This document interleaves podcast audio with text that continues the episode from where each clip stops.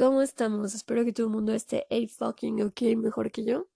En sí, otra vez ando un poquito ronca, pero es que esta es como la tercera vez que repito y todo porque, bueno, yo, yo y mi, y mi superas. En fin, eh, me preguntan, ya cambié la portada para que vean en qué servicios de streaming está disponible el podcast, aparte de Spotify. Y mm, generalmente cuando saco colaboraciones son entre semana, casi, y le cambio la portada. Y cuando son de música, pues ahorita los pasé para el domingo, pero este, pues también ahí le pongo, le voy a poner ahí así como, no sé, diferente. Pero sí, generalmente pues hablamos de música, más bien son lo atípico de aquí son las colaboraciones que estarían ocurriendo aproximadamente cada 15 días, pero generalmente van a salir entre semana y generalmente hasta pues vamos a tratar de dejarla como dominical. Plática de música dominical. Este. Y pues bueno, ya lo pueden encontrar y ahí le voy a especificar o a tratar de especificar mejor en qué otras plataformas. No necesitan ser en específica de una u otra. También lo pueden escuchar directamente en el link de la página del podcast. Este. Esa es una. Y la otra, yo que estuve batallando el capítulo pasado porque me decían como, no se perdió, ahí está el de Who Who de la banda y no era Duwali y vaya que tengo mis notas y si estaba bien escrito era Diwali. Lo siento mucho. Eh, pero bueno, ya, ahí está. No voy a decir Diwali, se escribe así, Diwali. pero bueno, ahí está. Este, y pues ya, vamos a empezar con esto. Y todo empezó con una publicación para variar. y a mí me dicen, güey, haces, publicas cosas bien extrañas, bizarras, psicodélicas. Y güey, mames, soy yo. o sea, no preguntes pendeja. Obviamente soy bizarra. Eh, pero bueno, entonces puse uno en específico que creo que llamó la atención y me decían, oye, ¿qué es eso? Es un símbolo satánico o algo así. No, nada más lejos de la realidad. Entonces, déjenme les cuento poquito que nos va a llevar a hablar de la banda que vamos a hablar hoy y fue una publicación y es un tetragramatón. El tetragramatón es un pentagrama, efectivamente, si tú te topas con un pentagrama, no necesariamente tiene que ver con algo satánico, porque tienes que entrar, o sea, entre tu mentalidad tiene que caber que el término satánico lo fueron acuñando a partir de segregar cultos cuando lo de la evangelización, ¿no? Entonces, pero sorpresa para mucha gente que no lo sepa, bueno, se supone, yo hice hace como tres años un artículo de Josh Homme, justo, en donde yo decía, se llama The Lighthouse, me parece. Entonces, yo comentaba, o una de mis teorías era cómo el tiempo se encarga de desvirtuar las cosas y puede volver al malo bueno y viceversa, ¿no? En conceptos, preceptos, porque realmente no puedes tú poner el dedo en el renglón y decir, sí, sí, es cierto. Si no estuviste ahí, es nada más como para darte una pauta, pero para que veas qué tanto potencial tiene eso, yo creo que todo el mundo sabe que así como hay ediciones especiales de discos, de libros, de todo, también lo hubo históricamente a la, digamos que a la par de recabar datos históricos y hacer su resumen, que en este caso para ciertos cultos vino a ser su libro como vendría a ser para los judíos, para los cristianos, para los católicos, para todos esos cultos religiosos, pero cultos al final del día, eh, con ciertos preceptos. Bueno, y han dejado muchas cosas de fuera, han tomado lo que les ha servido y han desechado lo que no consideran necesario para la forma de manejar el culto. Entonces, bueno, ya desecharon lo que no les sirvió. Bueno, dentro de ese desechar hubo ahí una mezcla de algo, porque se supone que Lucifer es la estrella del alba, la primera luz del día, el portador de luz, el rayo de sol, el sol, O sea, por eso es Morning Star, la estrella de la mañana. ¿Cuál es la estrella de la mañana? El sol. Entonces, como tal significa eso, como tal, si nos vamos a sus anécdotas de los mismos cultos, se supone que es el primero, el primogénito, la primera creación de el Dios universal. Y le parezca no a quien sea, se supone que alrededor de quién giramos. alrededor de qué gira tu, tu galaxia. Alrededor del Sol, ¿no? Gracias al Sol tienes vida. Entonces, gracias al Sol tienes lo que conoces como lo conoces. Bueno, se supone, o yo interpreto, es una de mis teorías, que a lo largo del tiempo, en esa campaña de poder prometer algo que no vas a tener el tiempo de constatar que sea verdad, así como de ofrecerte algo que no ponen un plazo determinado para cumplírtelo, ¿no? Lo mismo te dijeron y necesitaban a un bueno que se hacía malo para poder buscar una cierta redención dentro de la especie. Bueno, en fin, el chiste es que yo creo que Lucifer en realidad tiene todo que ver con esto. ¿Por qué? Pues porque contiene el nombre secreto de Jesús y Jesús es el primogénito en la encarnación física como tú la conoces. Entonces, ¿quién vendría a ser Jesús? Pues no es una clase de teología, esto es nada más mi teoría, ¿eh? para que no lo vayan a tomar así como, eh, bueno, este, vendría a ser Lucifer con otro nombre que también dicen que su nombre secreto es Yahvé. Y como le dicen también el arcángel Metatrón, el primero. Entonces, bueno, eso es de manera teológica. Ya de manera práctica, ¿qué significa el tetragramatón? También se llama metatetragramatón.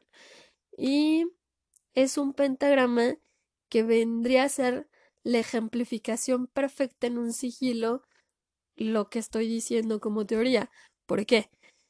Si es una estrella de cinco picos en llamas, se supone que esa es la representación, ¿no?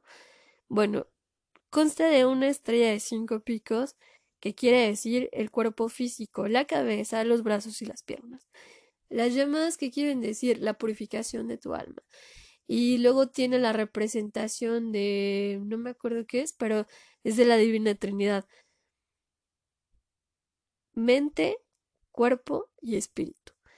¿Qué representa la Divina Trinidad? No, no representa algo ajeno a ti, lo representa, te representa a ti como divinidad y el círculo es para cerrarlo y unirlo en comunión con tu ser universal, a lo que tú le llames eso. No necesitas ser de un culto o lo que quieras, a como tú le llames, ¿no?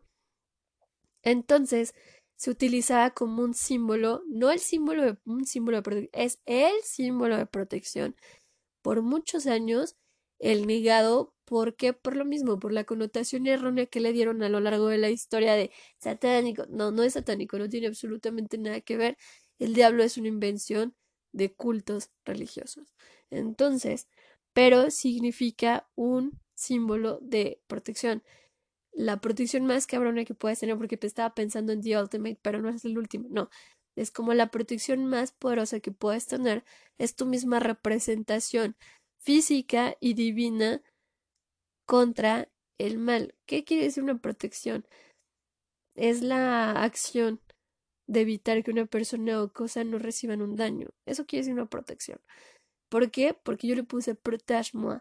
Y todo esto pues nos lleva a la banda que vamos a hablar hoy, pero en sí eso es un tetragramatón, Metatron es un arcángel, lo puedes buscar, y pero no reconocido por algunos cultos religiosos, en fin, que no reconozcan no significa que no exista, así como si te pones a verlo un poquito más, la única diferencia que tiene el culto son su sistema de rituales y los nombres que le dan a las cosas. Y ya.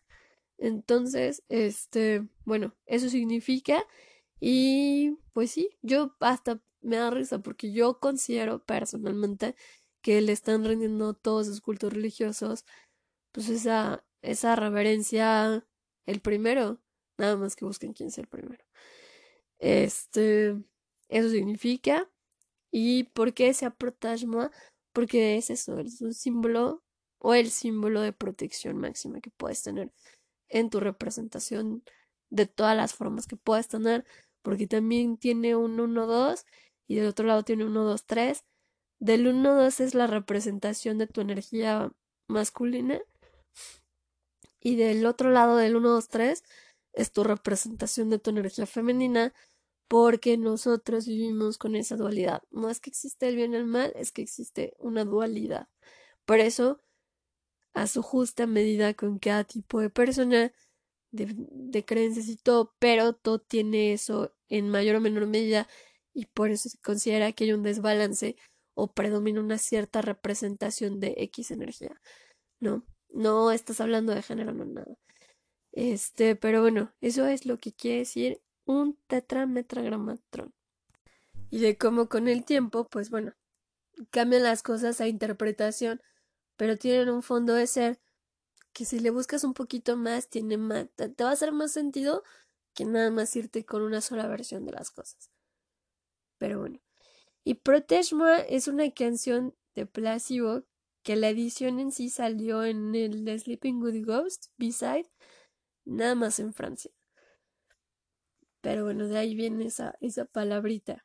Y esta va a ser la primera parte de esta banda porque de verdad está súper extenso. Y yo iba a empezar pues por eso, ¿no? Por la banda. Pero todo esto del, de la Protege y todo, me acordé cuando hice también el artículo de Brian Molko y de Wabi Sabi Moro, que quiere decir un modo de ver las cosas. Un moro es eso, un modo, como un mantra, un modo de ver las cosas, un enfoque. ¿Y qué quiere decir el Wabi Sabi? Decía Perfection is in the imperfection. Y él lo hace mucho en referencia a su primera guitarra con la que ha compuesto la mayoría de sus canciones.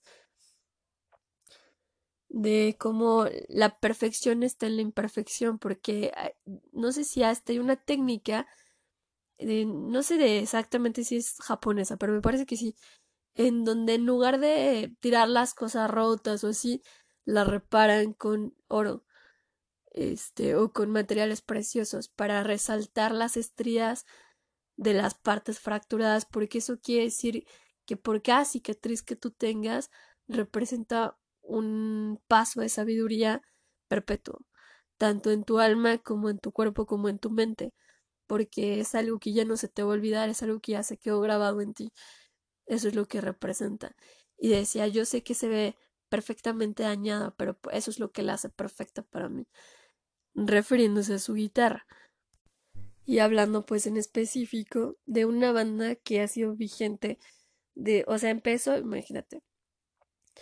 Se formó en 1994 con Brian Molko y Stefan Odbell. Odbell. en fin, este, se supone que Stefan y Brian ya se conocían de una escuela de Luxemburgo, pero no fue hasta Londres cuando Stefan se junta con Brian y deciden formar este proyecto que inicialmente se llamaba Astray Heart. ¿Te suena, no? Sí. Bueno, posteriormente le cambian el nombre a la banda Placebo y dentro de sus ex miembros, porque han formado parte de la banda en diferentes ocasiones, no de manera continua como ellos dos, estuvo Robert Schulzberg, Steve Hewitt y Steve Forrest. Pero bueno, se supone que ellos inician en 1994. Si quieres saber un poquito más de la historia de Brian Molko, ya hablaremos después de él. Pero lo chistoso de la, de la dupla, digamos, entre Stefan y Brian, era que Brian se dedicaba a ser deportista y, y este, no, Stefan. Stefan se dedicaba a ser este deportista en la escuela y Brian quería estar en teatro. Entonces era como la contraposición de personalidades e intereses que cuando se juntan sacan su primer disco en 1996. Sí, sacan su primer, no es cierto, miento. No, sí, en 1996 sacan su primer disco con Virgin Records, eh, que viene rock alt, o sea, dentro de los géneros que tiene catalogados viene a ser el rock alt, el post-punk, Britpop y lo-fi. Y ahí vienen temas como... Ah, este es uno de esos discos que traen, digamos que la, bueno, como dos o tres materiales de ellos traen eso, que era una pista oculta. En este caso trae esa pista oculta, pero este disco llegó a ser disco de platino, certificación de platino, vendiendo un millón de, más de un millón de copias a nivel mundial. En el segundo disco, que sale en 1998, es el Without You I'm Nothing. En este disco cuenta en colaboración de nada más nada menos que David Bowie en el tema de homónimo, de Without You I'm Nothing. Este, pero para muchos críticos este disco es el disco o el que consideran que representa mejor la esencia de la banda con Pure Morning y Every You Every Me que este Every You Every Me fue utilizado como soundtrack para la película de Cruel Intentions, que quién nos sacó de esa película cuando estaba morro, pero bueno. Eh, y también tiene una certificación de platino, fue considerado como el mejor álbum, uno de los mejores álbumes de los noventas, y tiene el puesto número 300 y algo, 396, 360 y algo, dentro de los 500 mejores álbumes de todos los tiempos precisamente porque muchos críticos lo catalogaron como el álbum que les dio como esa consolidación, cuando mucha gente toma más bien el tercero, el cuarto álbum de, estudio como el, que los consolidó, pero finalmente ahí fue cuando lograron como hacer boom, no nada más por su colaboración con, con este David Bowie, sino porque también se supone que a Bowie lo tomaron como si fuera el padrino de, de la banda por haberlos apoyado tanto, porque no solo participó con ellos en esta canción, sino ellos participaron dentro del homenaje que le hicieron para su cumpleaños número 50 y tocaron junto con él. Y posteriormente tienen un álbum de covers, del que ahorita les voy a hablar, pero también tienen un cover que hicieron con él, ¿no? Pero después viene el tercer disco de estudio que sale en el 2000, que es el Black Market Music. Así como tres semanas, ese Black Market Music cumplió años. Y se ve súper paso asquerosamente, pero cumplió años. Y em, tiene singles como Tasting Man y Special K. Y tiene este en particular, tiene de track oculto a Peeping Tom. Entonces, ahí trabajaron con Hot Records, sí.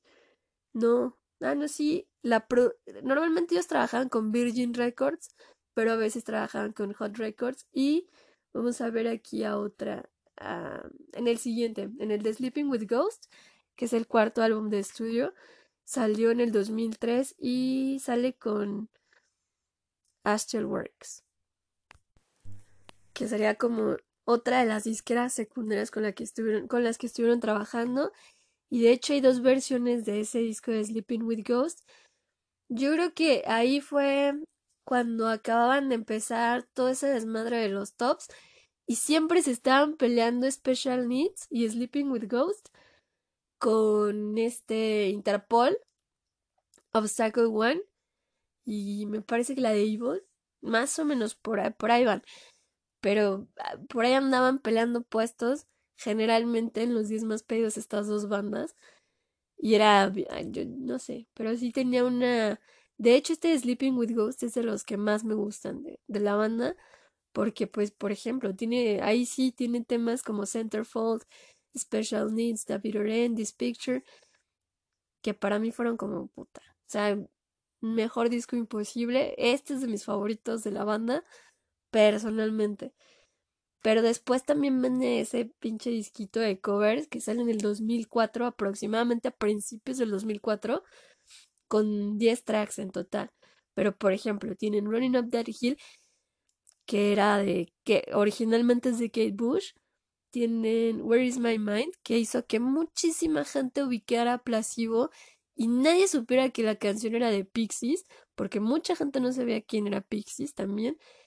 Y les pasó como a veces le pasa a, Marilyn Manson con Sweet Dreams y así, que mucha gente dijo, güey, le cobraron super pitera y como bien antaño a Marilyn Manson y tú no, güey, el que hizo el cover fue él, ¿no? Pero, por ejemplo, viene esa de Where is My Mind de Pixies, que apuesto que un chingo de gente me tocó que me hicieran la misma pregunta Y no, güey, o sea, obviamente se nota la diferencia entre tracks, entre la versión de Pixies y la versión de Placebo, y sobre todo si te vas a la última versión de Placebo, que era el Unplug, pues brutalmente más. Pero bueno, eh, también está Big Mouth, Strikes Again de The Smiths, 20th Century Boy de T-Rex, em, I Feel You de Depeche Mode y Daddy Cool de Bonnie M. Ah, si tienen esa super funky, ese cover de Daddy, escúchenlo. De ese lo van a encontrar bien fácil, su este disco de covers. Se lo tienen que checar completo, porque yo estoy diciendo las que me llaman más la atención del por las bandas o así. Pero en total son 10 tracks. Y que esa de 20th Century Boy la cantaron este, en los Brit Awards con David Bowie, de hecho. Y también tocaron y también se aventaron nada más y nada menos que una colaboración con Robert Smith y ellos tocaron Boys Don't Cry y Without You I'm Nothing. Pero con Robert Smith así. Si no sabes quién es Robert Smith, tache, pero es el güey al que le deben muchas bandas la inspiración, muchas, no nada más alternativas, no nada más de punk, no nada más de rock, un chingo de bandas. Em, y el mismo año o sea, entre el 2003 y el 2004 también se presentaron en el Live Aid en el Palacio de Versalles. Entonces, más o menos, o sea, te estoy hablando de la mitad de su discografía, porque nos podemos seguir, pero yo creo que hasta ahí lo vamos a dejar en esta primera parte. ¿Por qué? Porque, por ejemplo, puedes escuchar esa de Running Up That Hill, que me parece que fue soundtrack de una película, pero no recuerdo cuál. Em, Where is my mind? Tú escúchalas todas, pero si yo pudiera sacar como de una de cada disco que te he dicho del Placebo, yo sacaría mm, Every You, no, del de más bien yo preferiría del de Without You I'm Nothing, la de Pure Morning y Every You Every Me. Pero más, más, más el de Sleeping with Ghost. Yo creo que ese sería el que yo recomendaría. Digo, porque es que si estás hablando de mis bandas favoritas, se me hace muy cabrón escoger. Porque también tienen ese I'm One of a Kind. No, yo amo esa canción. Entonces, para hacer la primera parte, yo creo que la vamos a dejar hasta el disco de, de covers. Y la siguiente la empezamos con el Mets. Y así nos vamos hasta terminar. Pero bueno. Entonces ya saben, ¿no?